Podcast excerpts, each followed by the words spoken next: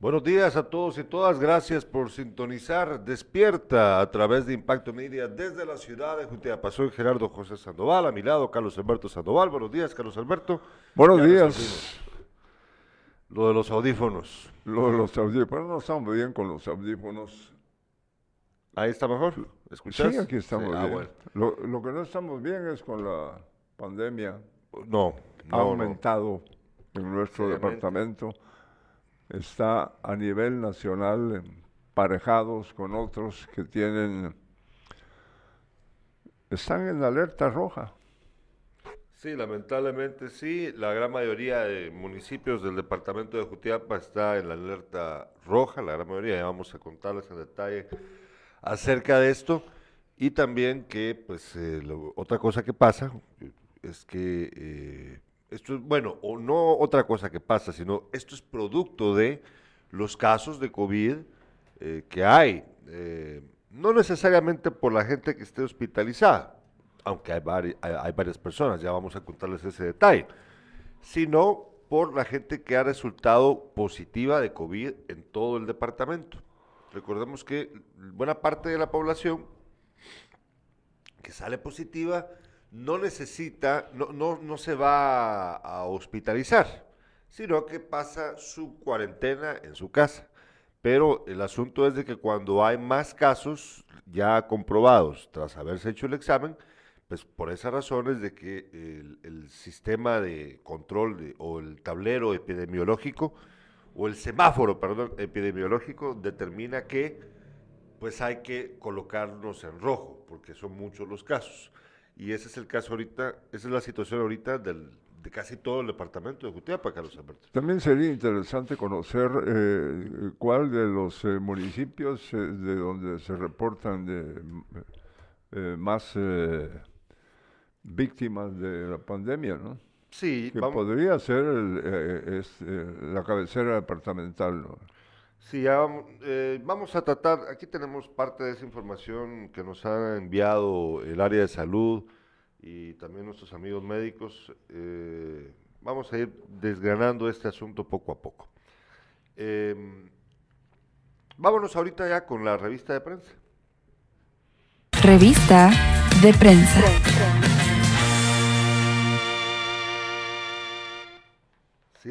111 programas, los recuerda Juan Carlos. Juan Carlos Salazar nos recuerda que ahorita ya, llegamos a nuestro programa número 111. Gracias Juan Carlos, ahí estamos en la lucha. Hoy con nuestro programa número 111 al aire. Eh, vamos a ver la portada de prensa libre el día de hoy titula Crece construcción de viviendas hasta 74%.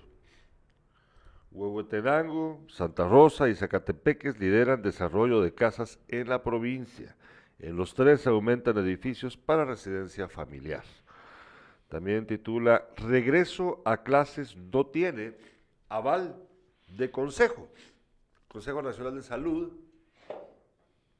no avaló el regreso a clases de forma híbrida. No lo avaló. Ya vamos a analizar esta situación.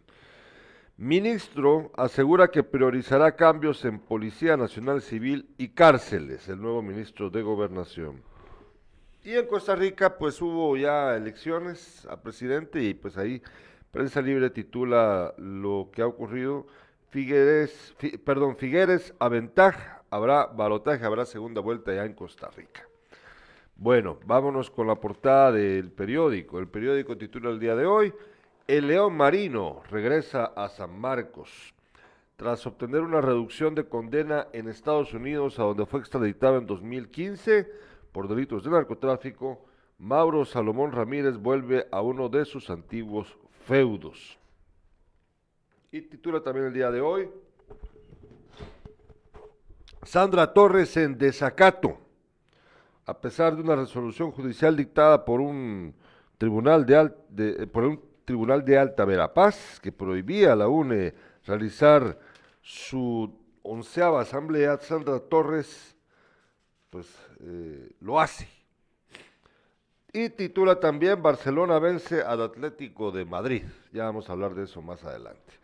De ahí nos vamos con la portada del diario La Hora. Eh, miren esta fotografía, lo dice toda esta portada. Vean la foto. Mujeres en la contienda. A Suri le surge contrincante, dice el periodo, dice la hora.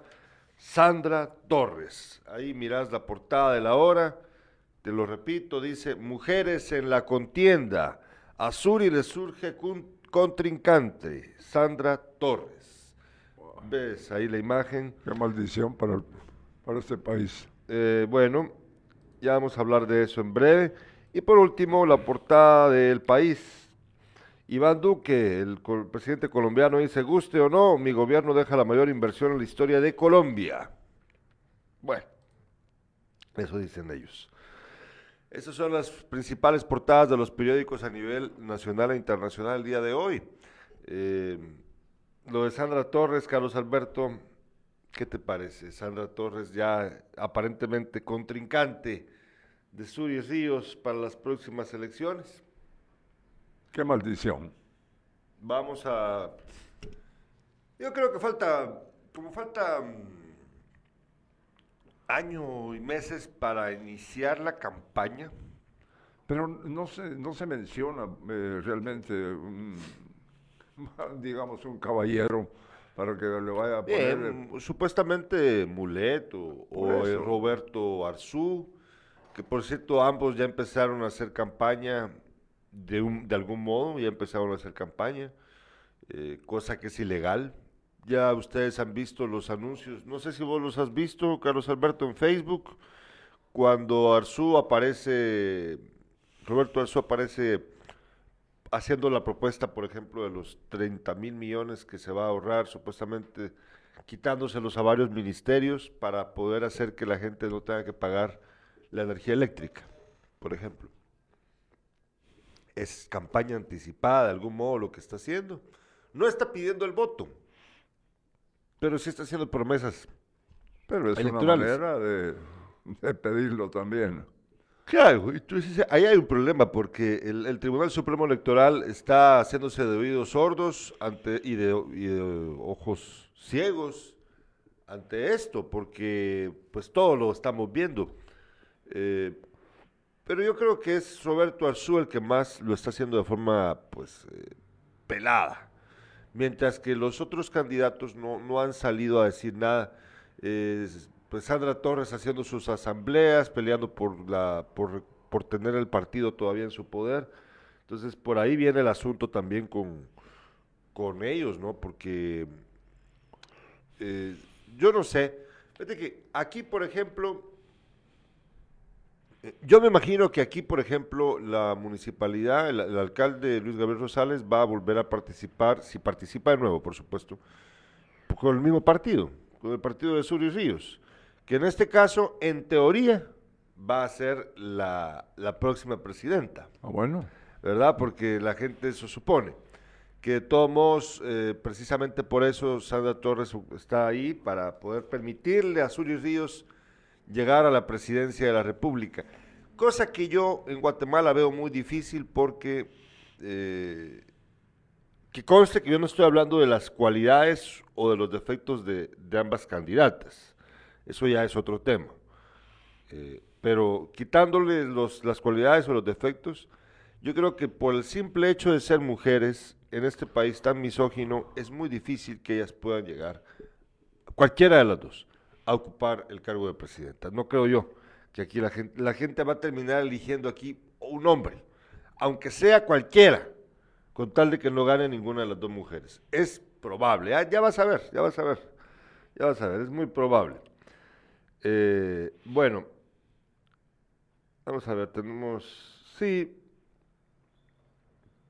vamos a ver, fíjense que en breve les voy a contar la entrevista que tendremos mañana en Sin Casacas, que espero no se la pierdan. más, más adelante les voy a contar de quién se trata. Yo ya, medio se los había contado el viernes, pero aquí les voy a recordar de nuevo. Vámonos a una breve pausa comercial. Les regreso los titulares.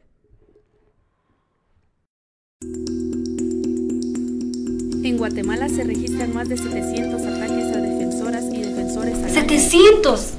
700 personas están criminalizados en todo el país. Imagínate esto. ¿Sabes que Guatemala tiene que aprobar una política pública que proteja a las defensoras y los defensores de derechos humanos? Esta política es importante pues permitirá establecer medidas de protección para garantizar la vida de quienes nos defienden. Claro, como el caso de Bernardo Caal, encarcelado por defender el río Cabón. Así es, si ellos luchan por nuestros derechos, nosotros debemos protegerlos. Esto tiene que parar. El Estado de Guatemala debe cumplir. Una iniciativa impulsada por UDFEGUA, Plataforma Internacional contra la Impunidad, Protección Internacional Mesoamericana y el programa Actuando Juntas OTAI. Hola, soy Danilo Cruz, bombero voluntario de la 26 Compañía de Jutiapa y te invito a que te vacunes, pero vacunate sin casaca. Vacunate, pero sin casacas.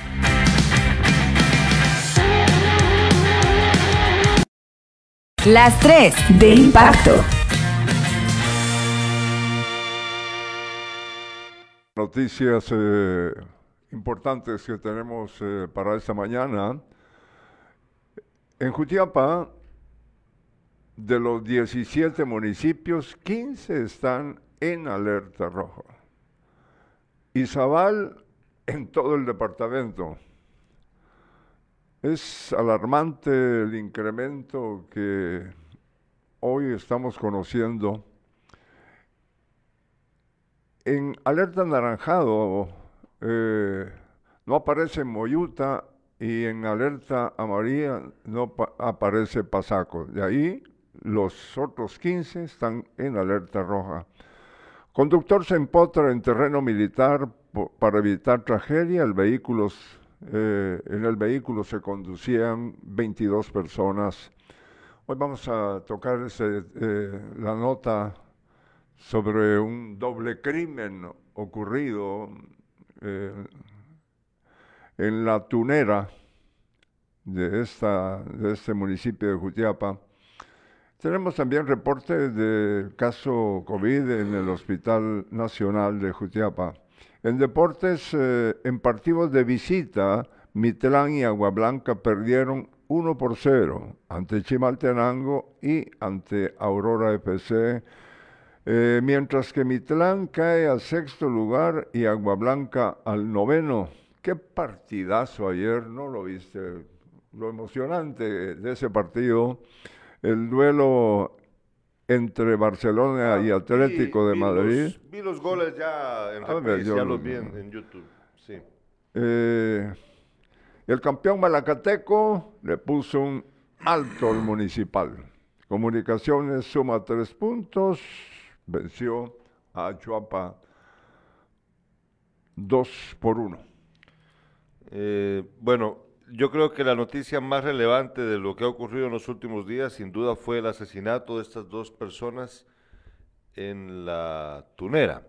Fíjate de que en un principio eh, tenemos una imagen que pues vamos a usar porque está de espaldas, no se ven, no se ven. A mí no muy me gusta hacer esto, pero eh, la foto se permite porque está un poco lejana, entonces creo que no está mal utilizarla.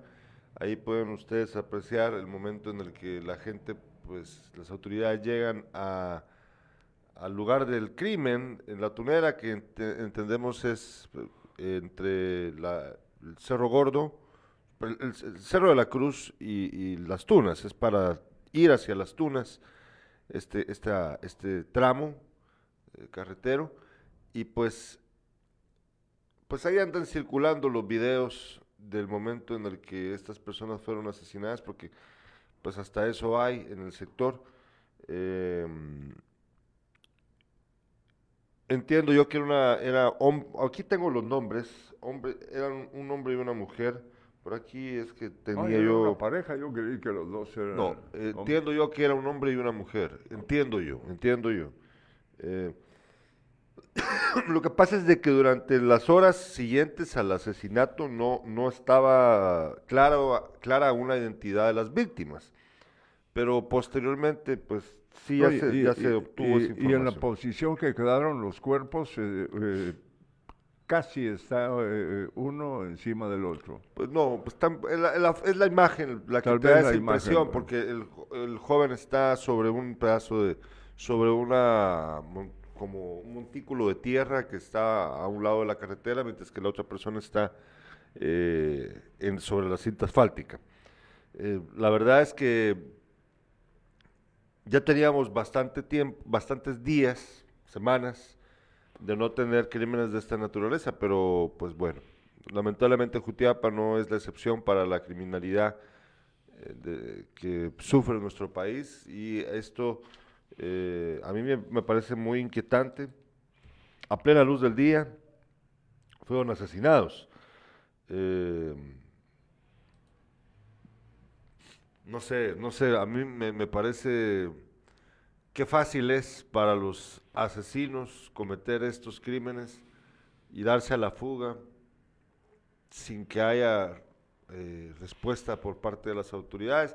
Ya lo hemos dicho anteriormente, las- la policía no puede prever que alguien vaya a cometer un crimen como este, pero sí, eh, pues puede dar con los responsables. Yo, es, es muy difícil, yo entiendo que, salvo que fuera el, el- el de, el que estuvo destruyendo el puente, que a ese sí lo tuvieron cerca, tuvieron, los policías estaban a la par de él y aún así ni lo agarraron, ¿no?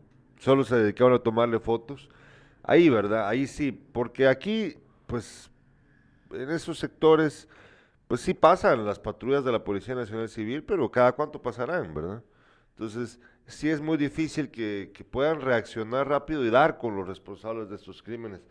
La verdad es que sí es muy, muy triste. eh, sobre todo pensando, Carlos Alberto, que lamentablemente aquí en Jutiapa la gente no, o sea, que nunca van a dar con los responsables. Pues es muy difícil que den con los responsables. Quedan en, la total impunidad. Fíjate que otro hecho que pasó, otra cosa que pasó en los últimos días, el sábado creo que, no, esto fue ayer, esto fue ayer. eh, cerca de la zona militar hubo una camioneta, un transporte urbano que tuvo, un, un transporte extraurbano de transportes GEMA. Eh, tuvieron que parar, tuvieron que parar el bus porque el piloto sufrió un ataque cardíaco Así es. en pleno, en pleno, pues, en Llevaba plena conducción. 20 pasajeros. yo, afortunadamente, pues, entre los pasajeros y, y el señor eh, no hay lesionados. Él, su problema fue del corazón. Inmediatamente fue trasladado a- al Hospital Nacional de Jutiapa. Sí, qué bueno que, se, que, que no pasó a mayores, porque bueno, eh, espero yo de que esté restablecido de su salud el señor, pero qué bueno de que no, que, que pues en el, que no causara su condición de, cardíaca un problema mientras que manejaba y que fuera a accidentarse con todas esas personas dentro del bus, ¿verdad? Que pudo, pudo ocurrir, pero afortunadamente no pasó. Tenemos mensajes de nuestros oyentes, de nuestros espectadores, nos dice, perdón. Es eh, Wagner eh, Corado, eh, desde Jalpatagua. Buenos días, saludos. Bendiciones para todos. Este fin de semana eh, fue se- sepultado la señora madre de nuestro amigo eh, Manuel Antonio Aguilar Samayoa. Eh, una tristeza no solo para él, sino para el pueblo de Atezcatempa en general. Y le presentamos a Manuel Antonio nuestra más sentida condolencia. También nos escribe Tita Pineda, que Dios nos bendiga este hermoso día desde Tennessee. Gracias, Tita, ojalá que así sea.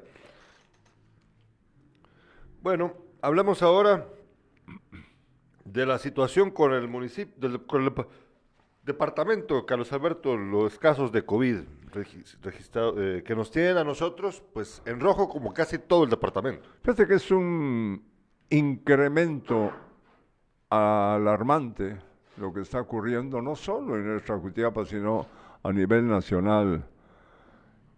De los 17 municipios de Jutiapa, 15 están en alerta rojo. Izabal en todo el departamento, así como lo escucha usted. En alerta naranja o anaranjado aparece Moyuta y en alerta amarilla está el municipio de Pasaco. ¿Qué quiere decir entonces eh, que Jutiapa encabeza la lista y de igual manera el Progreso, Santa Catarina Mita, Agua Blanca, Asunción Mita, Yupiltepeque, Atezcatempa, Jerez, El Adelanto, Zapotitlán, Comapa, Pasaco, San José Acatempa y Quesada. Sí, los 15 restantes están en rojo. Ajá. Eh, fíjate que es que por aquí tenía yo, no, no lo logro encontrar, aquí tenía yo el, el, eh, el, los, el número de personas que han sido vacunadas, eh, también el contraste con aquellos, eh, que con los casos de positividad que se han presentado hasta el momento. Esto lo vamos a encontrar dentro de mi archivo. Porque fíjate de que aquí el asunto es que, em, si bien, por ejemplo, municipios como el Progreso tienen 80% de gente vacunada de su población, eso no significa que eh, no hayan casos positivos de COVID.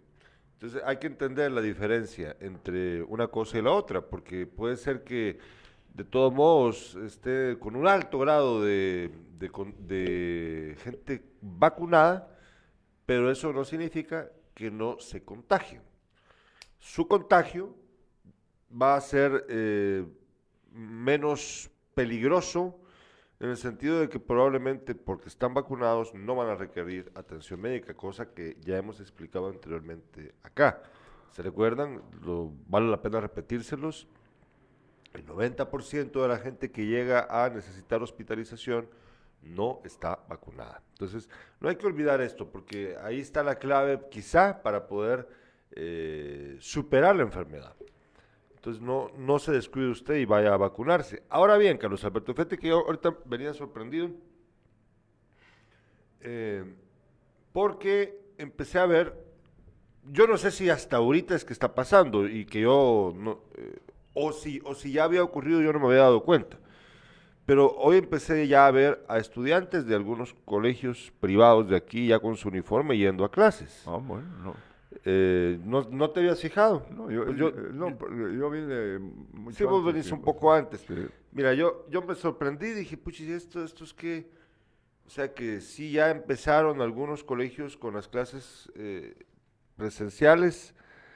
Yo no sé eh, si están los colegios cumpliendo con todos los protocolos y si de verdad, por ejemplo, es que yo no, yo no entiendo lo del aforo Fíjate de que esa es la noticia que teníamos nacional para más adelante, pero de una vez tiene que ver con este tema. Fíjate de que, eh, fíjate, lo del aforo de cuántos alumnos pueden estar recibiendo las clases, esa es una cosa que, que yo no sé si aquí están cumpliéndola o no, sobre todo pensando de que eh, este municipio, por ejemplo, que es el que tiene más estudiantes de todo el departamento, está en rojo.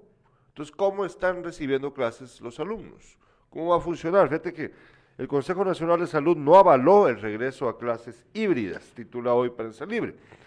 Algunos sectores de la comunidad médica consideran que sí era viable regresar a clases salvaguardando los protocolos de bioseguridad, mientras que otros lo ven como una disposición apresurada por el alza en los contagios y rezagos en la vacunación. La semana pasada se publicó el acuerdo gubernativo que faculta centros educativos privados y públicos a retornar clases en el sistema híbrido Aún así, el semáforo epidemiológico esté rojo. Ahí está la explicación. Ahí está la explicación. La disposición cuestionada por algunos sectores de la comunidad médica no se discutió en el Consejo Nacional de Salud.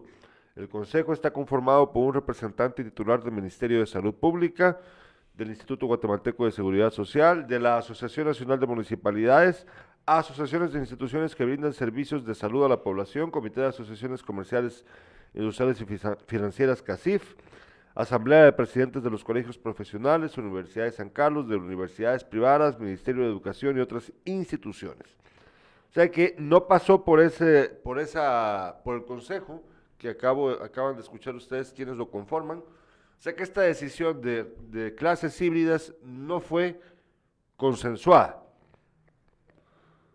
Yo no, Fíjate que eh, en el atardecer, a eso de las 5 de la tarde, salen eh, de lunes a viernes eh, una buena cantidad de, estudiantes, eh, sobre todo son eh, señoritas, pocos caballeros, y lo único que llevan es su, su mascarilla, pero eh, habrá que preguntarse qué ocurre en el interior del instituto. Sí, pero bueno, Porque eso, es, una, es una buena cantidad de sí, estudiantes. eso y si están vacunados.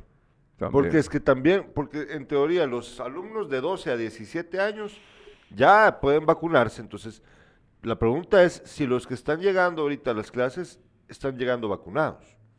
Fíjate que, eh, por ejemplo, aquí tenemos un comentario del diputado Herbert Figueroa, presidente de la Comisión de Salud del Congreso.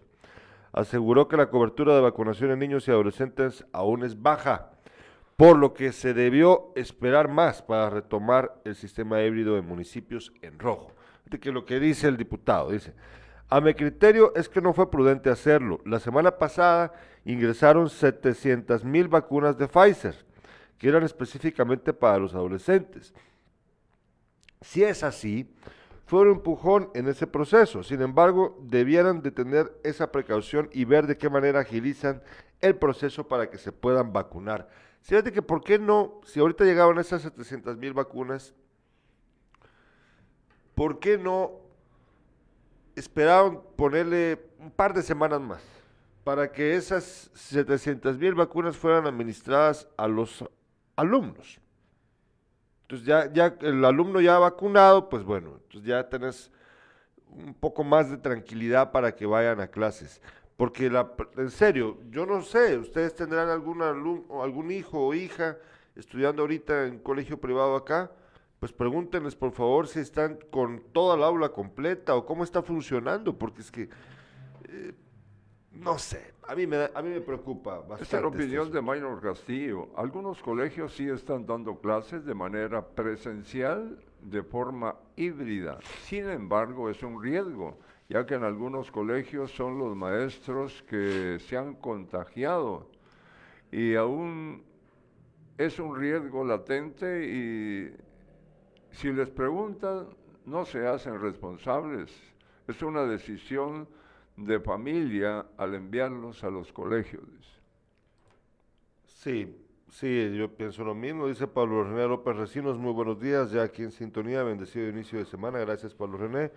Nos escribe Tita Pineda, dice mi esposo que se vacunan, pero sin casacas, dice, eso me gusta.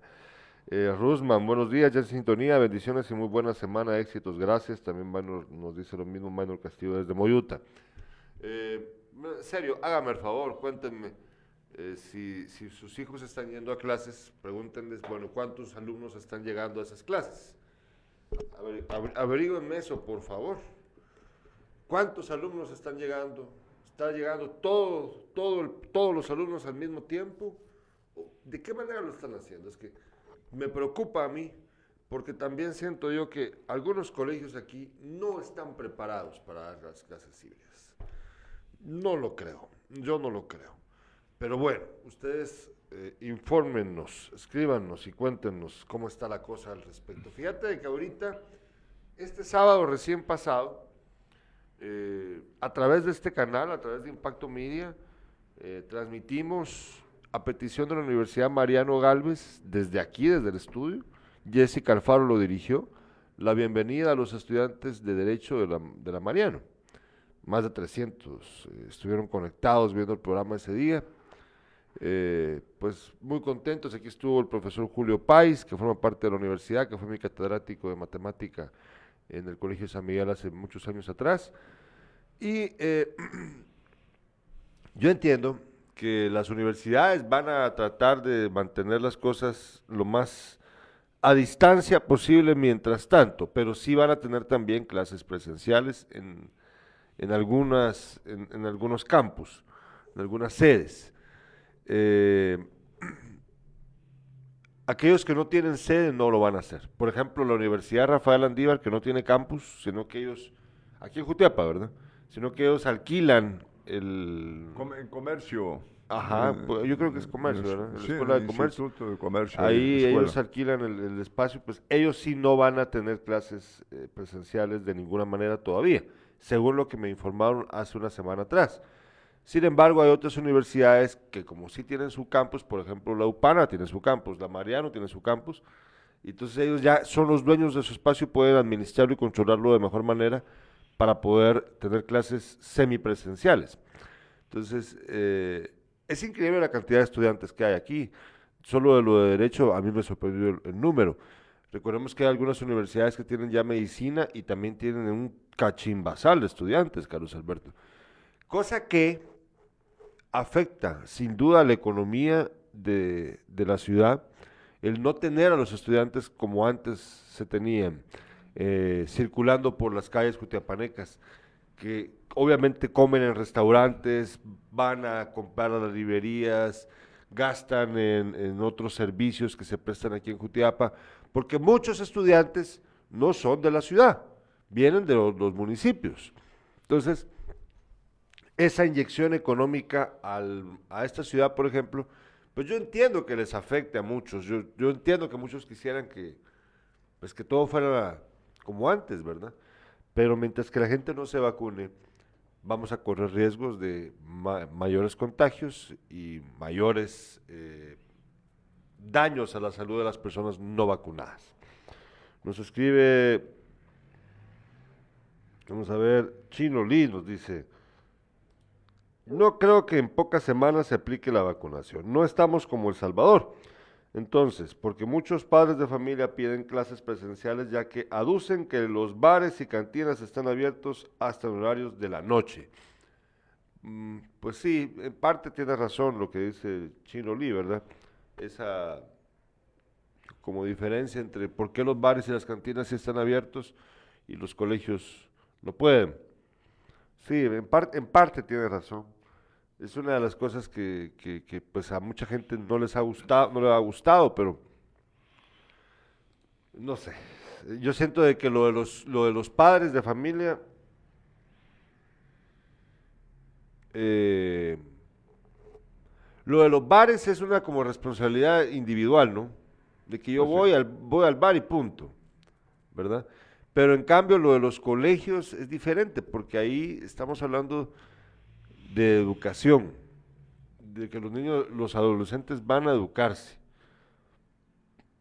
Y, si no, y como son un montón, en, un aula en aulas pequeñas aquí, muchos de los colegios tienen aulas pequeñas, Carlos Alberto, no son aulas grandes. No. Im- Imagínate cómo el hacinamiento que se padece en la Universidad de San Carlos, allá en Guatemala, en donde hay como, en un pequeño, en las aulas hay como 100 estudiantes al mismo tiempo, ¿no? Es un asunto muy diferente. Giovanni Cámara dice saludos, eh, Gerardo, Universidad Mariano Galvez, las clases serán virtuales. Ah, bueno, mire Giovanni, le agradezco ese detalle. Van a ser completamente virtuales las clases, totalmente virtuales, no va a haber, no va a haber ni una sola presencial. Pregunto, porque ya nos está diciendo Giovanni Cámara esto, que, que también forma parte de la Universidad Mariano Galvez, que participó en, el, en la bienvenida que acabamos de mencionar. De igual manera, la, eh, mencionaste la universidad esta que funciona en, en comercio. La Universidad Rafael Andívar.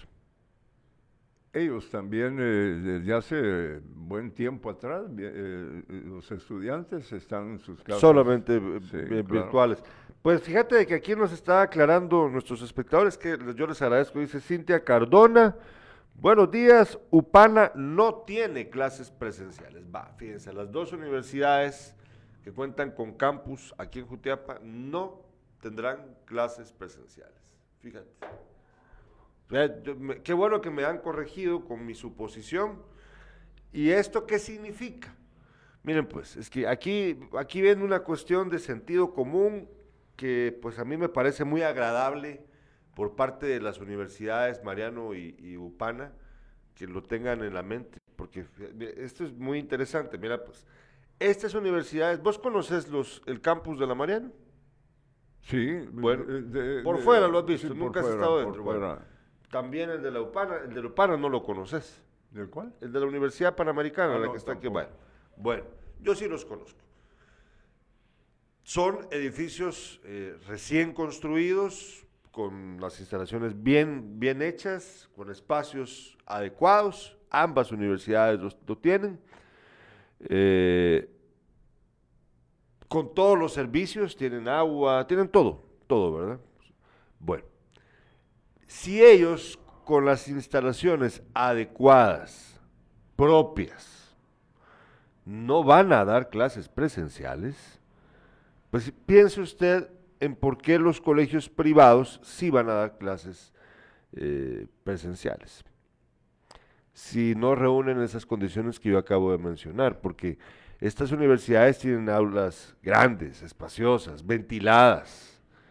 Aquí, aquí yo no estoy muy seguro de cuántos colegios privados cumplan con esas condiciones. Y las escuelas, mucho menos, las escuelas no tienen agua. O sea, es un problema serio, la verdad.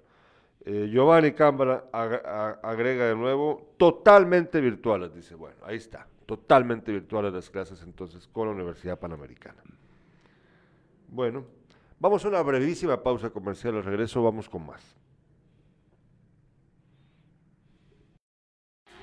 Hola, soy Marta Telma Ramos, soy psicóloga. Quiero invitarte a que te vacunes pero vacúnate sin casaca. Vacúnate, pero sin casacas.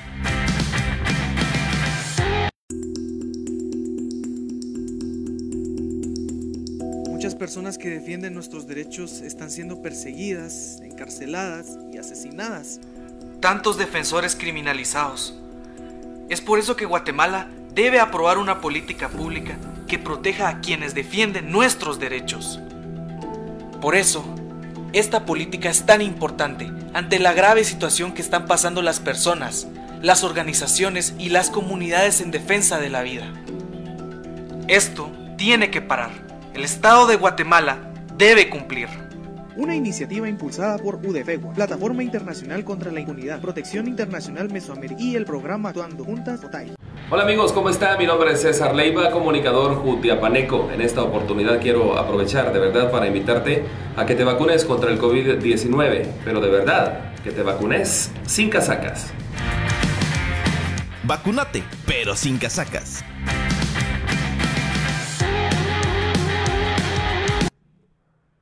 Regresamos aquí al estudio. Fíjate, Carlos Alberto, antes de que compartas la información que tenés preparada ahí, Fíjense que para el día de mañana en Sin Casacas vamos a tener una edición especial del programa en su, en su, en su tipo de perfiles políticos. Mañana vamos a tener acá, podemos poner la imagen, ahí te la mandé un ratito, André, de nuestro invitado Roberto Alejos, el diputado Roberto, el ex diputado constitucionalista, por cierto, Roberto Alejos, de origen cutiapaneco, Roberto Alejos Cámbara Mañana, ahí está la imagen de él, por si ustedes no lo recuerdan, mañana va a estar con nosotros en Sin Casacas, a las 5 de la tarde, en un programa especial, porque vamos a hablar con él.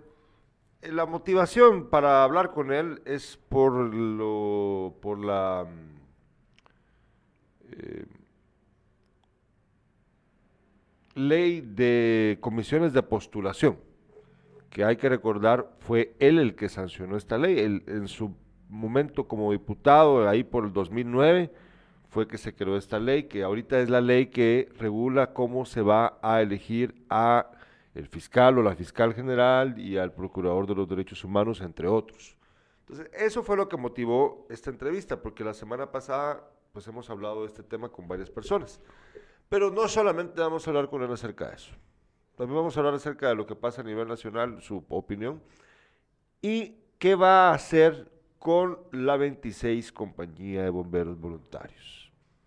Que te recordarás vos bien que tiene, está bajo su nombre, eh, la 26 Compañía tiene el nombre de Roberto Alejos, pero aquí hemos tenido a, miembros de los bomberos voluntarios que dicen que ellos pues están eh, queriendo cambiarle el nombre porque no le ven ningún oficio ni beneficio a, que tenga ese nombre la 26 compañía porque Roberto Lejos pues simplemente se desapareció ya no ha estado atento a lo que hace la 26 compañía. ¿A vos qué te pareciera si cambian el nombre de la 26 compañía?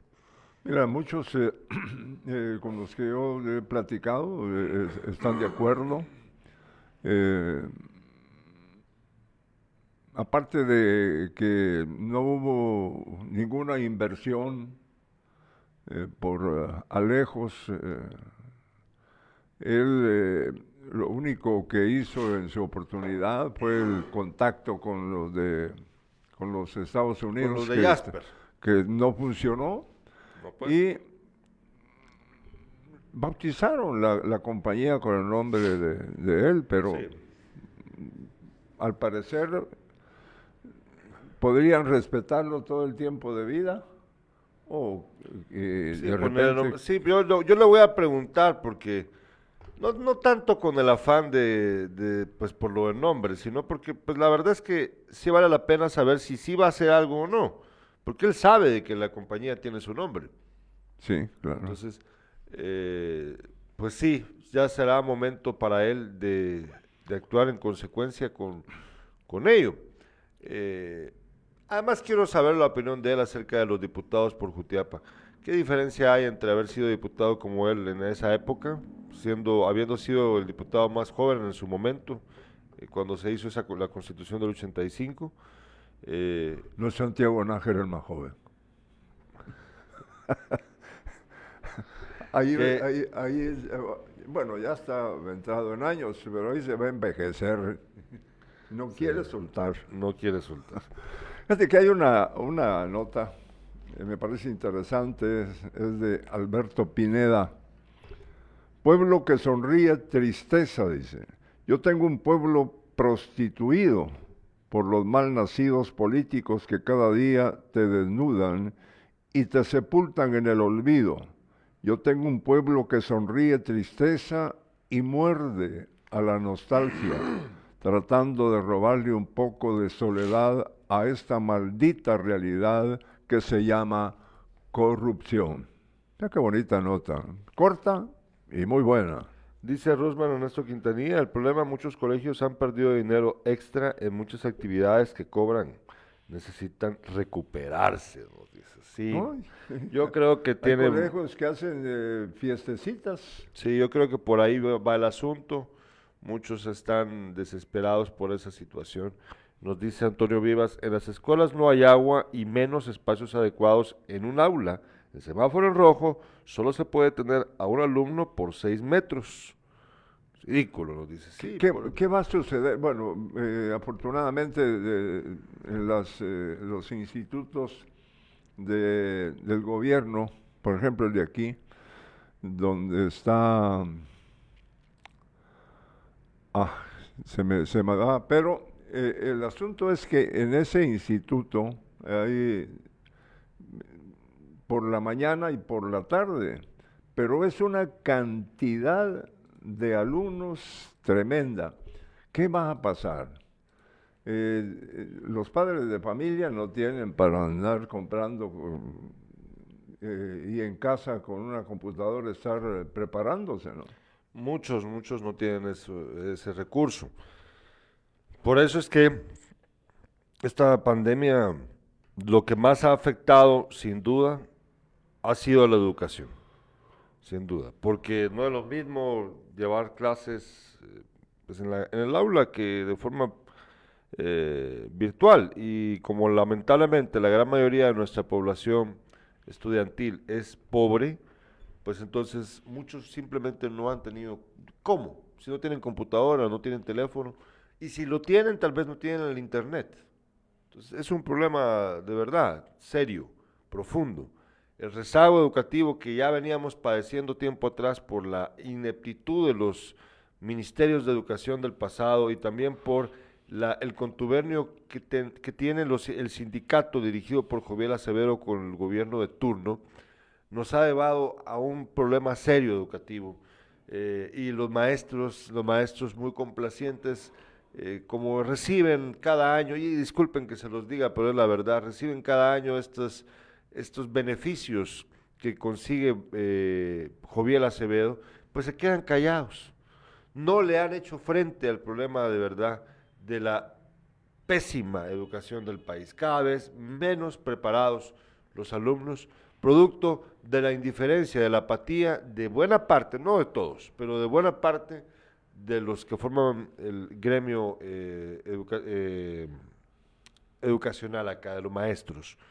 Ustedes son los responsables por, por dejarse gobernar por Joviel Acevedo, por tener un Ministerio de Educación que ahorita nos lo contaba uno de nuestros entrevistados hace pocos días, Ricardo Barrientos creo que fue, que hablaba de que se habían ahorrado como la impresión de 300 mil libros de texto, eh, pero el dinero lo van a usar para otra cosa.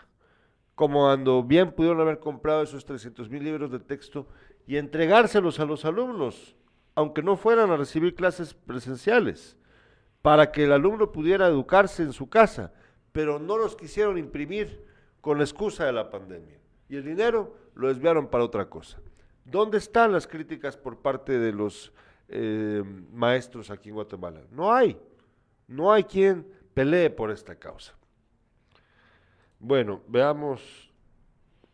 Ah, sí, pongamos la foto que te envié, André, por favor. Fíjate que aquí, ahí vas a ver a Jessica Alfaro, mira ahí Jessica, aquí sentada estuvo en, el, en la mañana del sábado, ahí se ve a todos los miembros de la Universidad Mariano Galvez que estuvieron presentes en esta bienvenida, aquí pues muy contentos de haberlos apoyado con que usaran el estudio y el canal para poder presentar esta bienvenida a los estudiantes de la Universidad Mariano Galvez en Derecho. Pues bueno, ahí ven ustedes la imagen. La transmisión fue un éxito, más de 300 personas conectadas. Fue una transmisión de aproximadamente una hora. ¿Qué te parece? Bonito. Bueno, ¿qué más teníamos por ahí, Carlos Alberto? El reporte del caso COVID en el hospital de Jutiapa.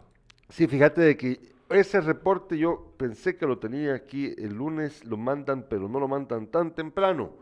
El último reporte del Hospital Nacional de Jutiapa es de días atrás, aquí lo tengo, vamos a ver. El de hoy, hoy temprano no, fíjate, pero el viernes, el reporte, el viernes, que conste, el viernes, el reporte del Hospital Nacional de Jutiapa consignaba a 19 pacientes, ¿te recuerdas que días atrás habían 16? Sí. Ahora hay 19 eh, positivos en el hospital. Fallecidos no, no hubo durante la semana. Recuperados 7 personas. Pero esto significa que al menos el viernes recién pasado había 19 personas eh, pues en el hospital tratando de recuperarse del COVID-19.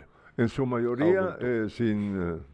En su mayoría sin haberse vacunado. Cuando eran 16 era 90%. Eh, vamos a preguntarle en estos días a los, a los, al personal del hospital si la tendencia sigue siendo la misma, que yo me imagino que sigue siendo la misma tendencia. Bueno, por último, Carlos Alberto, después de los chistes que se hicieron por lo del puente, que ya lo hablamos el, el viernes aquí, eh, con respecto a lo que pasa en el municipio, vos viste lo del puente, ¿verdad? Sí. Eh, yo creo que es necesario, hay que, hay que aclararlo aquí ahorita.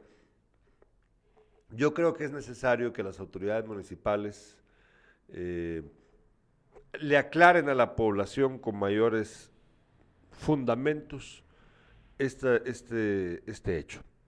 Voy a decirles por qué. Eh, a mí me han tratado de explicar algunas au- autoridades municipales qué fue lo que pasó, pero no tiene sustento. No tiene porque incluso hay una imagen en donde se ve la patrulla de la, de la policía municipal, eh, que creo que son los del mercado, los que cubren el área del mercado, están allí Solo observando. Solo observa. Está el hombre siendo fotografiado por ellos. Hay quienes dicen que no fue la fotografía tomada por el personal de la unidad de policía, pero de todos modos, quien haya sido el que la tomó, en esa imagen se ve a los agentes y al hombre en un plano eh, hacia más allá. Yo entonces no entiendo por qué no lo, a- por no lo eh, retuvieron y se lo llevaron a la PNC, que es lo que hubiera correspondido. ¿Por qué? ¿Por qué no lo hicieron? Entonces yo creo que ahí viene el problema, estimados espectadores y espectadoras, de las críticas que se le ha hecho a la municipalidad. porque eh, no se entiende cómo es que ven a alguien haciendo esto y no lo capturan. Lo peor es que ellos mismos presentan la evidencia de estar ahí enfrente del, del destructor de puentes anónimo. ¿Por qué no lo capturaron? ¿Y cómo es que se les fue? O sea, ¿qué? Se fue a una velocidad increíble, huyó No, y... y lo sí, único que tenía- dejó fue la almágana. Sí, entonces yo, yo, yo le pido a la municipalidad, yo creo que no me van a hacer mucho caso, pero bueno, vale la pena intentarlo, ¿verdad? Eh, que, que mejor sean más francos con estas situaciones, porque no tiene sentido, no, no tiene sentido. Eh, uno, ¿qué, qué excusa puede haber para esto? Yo no, yo no le veo. Dice Rusman Ernesto, peligro, anda hombre suelto con almágana y es muy peligroso, destruye puentes, cuidado. Sí, no, y yo vi la, la- la imagen esta, pero la policía en un extremo. Sí, por eso te digo, Sí. o sea, no hay, no hay cómo sostener la excusa de por qué no lo capturaron. No hay, no hay, no hay. Entonces, por eso yo digo que esto debe de ser aclarado por las autoridades municipales, porque se presta a que la gente crea que fue montado. Esa es la verdad. Toda la gente en Jutiapa, toda la gente, la, el 99% de la gente en Jutiapa seguro cree que esto fue un montaje. ¿Por qué? Pues porque es que es muy, muy sospechoso lo que pasó. Muy sospechoso. ¿Cómo puede ser que no lo hayan capturado? Están ahí. ¿Por qué no lo capturaron? Bueno, nos dice nuestro amigo Antonio Vivas, así justifican su ineptitud en la MUNI. Y cambiando de tema, dice Estuardo Quintana, el doctor Quintana del Centro de Salud del Progreso de Jutiapa, del Progreso Jutiapa. Insisto que para abrir hay que tomar en cuenta porcentaje de vacunados por municipio. Si el municipio no cuenta con 60% de vacunados de segunda dosis, pues no abrir en rojo. Bueno, pues sí, ahí tiene aún mayor sentido, Estuardo. Sí, si el, bu- eh, Estuardo dice, si el municipio no cuenta con 60% de vacunados de segunda dosis, no debe abrir en rojo. Pues tiene sentido, ¿verdad? Eh, por ejemplo, no podría abrir en rojo bajo este para- bajo esta medida que sugiere el doctor Quintana, no, no, no debería de abrir en rojo. Pero ya ven que hay algunos colegios privados que ya están atendiendo a sus alumnos así. Nos dice Luis Oliveros, y si fue un montaje, hasta en eso son malos, pena realmente lo que sucede en nuestra ciudad. Sí, sí, sí, sí, sí lo fue, pues qué, mal, mal hecho, ¿verdad? Si no lo fue, ¿por qué no capturaron al delincuente? Ahí está el detalle, ahí está el detalle.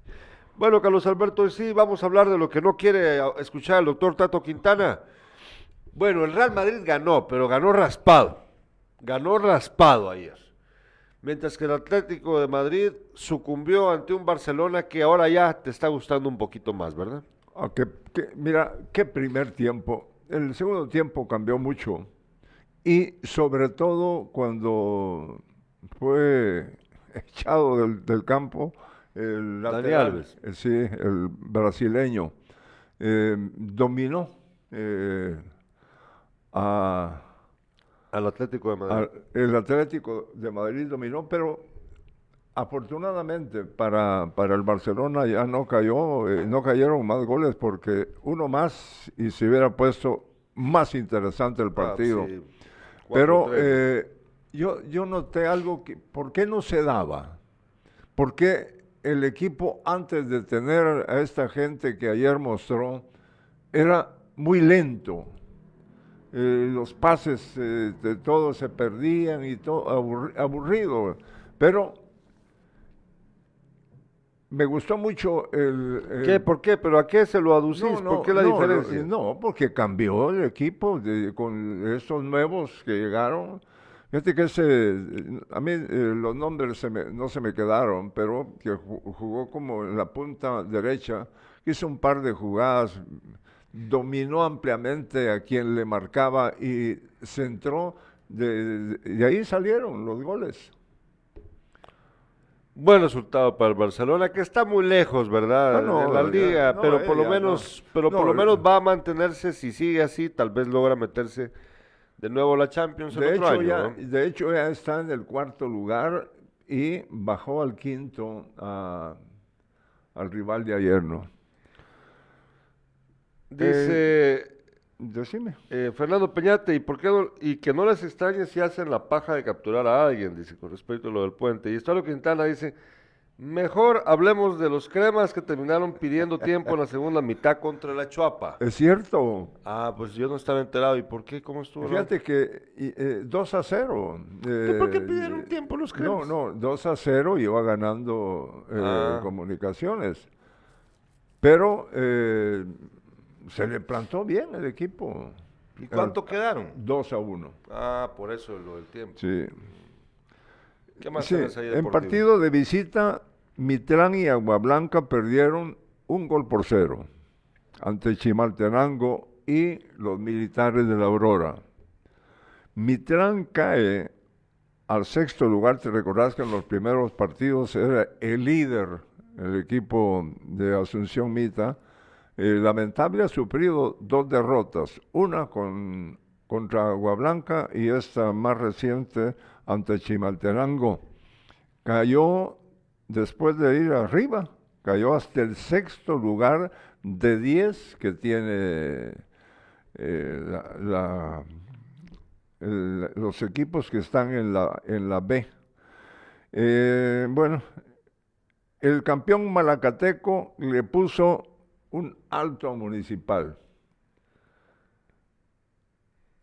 Y eh, vence el campeón de Maracatán, mientras que Comunicaciones sumó tres puntos, venció a Chuapa en un partido no muy bonito realmente. No, a mí no me agradó el partido, pero bueno, este es el, el resultado. ¿no? Bueno, fíjate que, por cierto, eh, hablando de fútbol internacional, el eh, Senegal con Sadio Mané Sí. se volvió campeón de África ayer. Le ganó a Egipto, al Egipto de Salah. Sí, Salah. Son compañeros de juego, están en el mismo Sí, equipo en la. Liga Española. No, en la Liga Española no, en el Liverpool. Ah, perdón. Sí, la, la inglesa. La. Liga Inglesa. Sí, eso, yo, lástima que no pude verlo, ha haber estado muy bueno esos partidos de la, de la, de la Copa África. Bueno, ya recordamos entonces que para mañana no se pierda la entrevista con el diputado Roberto Alejos en una emisión especial de Sin Casacas, en su calidad de perfiles políticos, a las 5 de la tarde vamos a entrevistar a Roberto Alejos, ex constitucionalista. Vamos a preguntarle de todo. Y no se pierda también Despierta mañana a las 7 de la mañana. Carlos Alberto, nos vamos. Nos vamos, que tengan todos un buen vamos a ver si inicio, buen inicio de semana. Vamos a ver si encontramos al destructor de puentes. Nos vemos.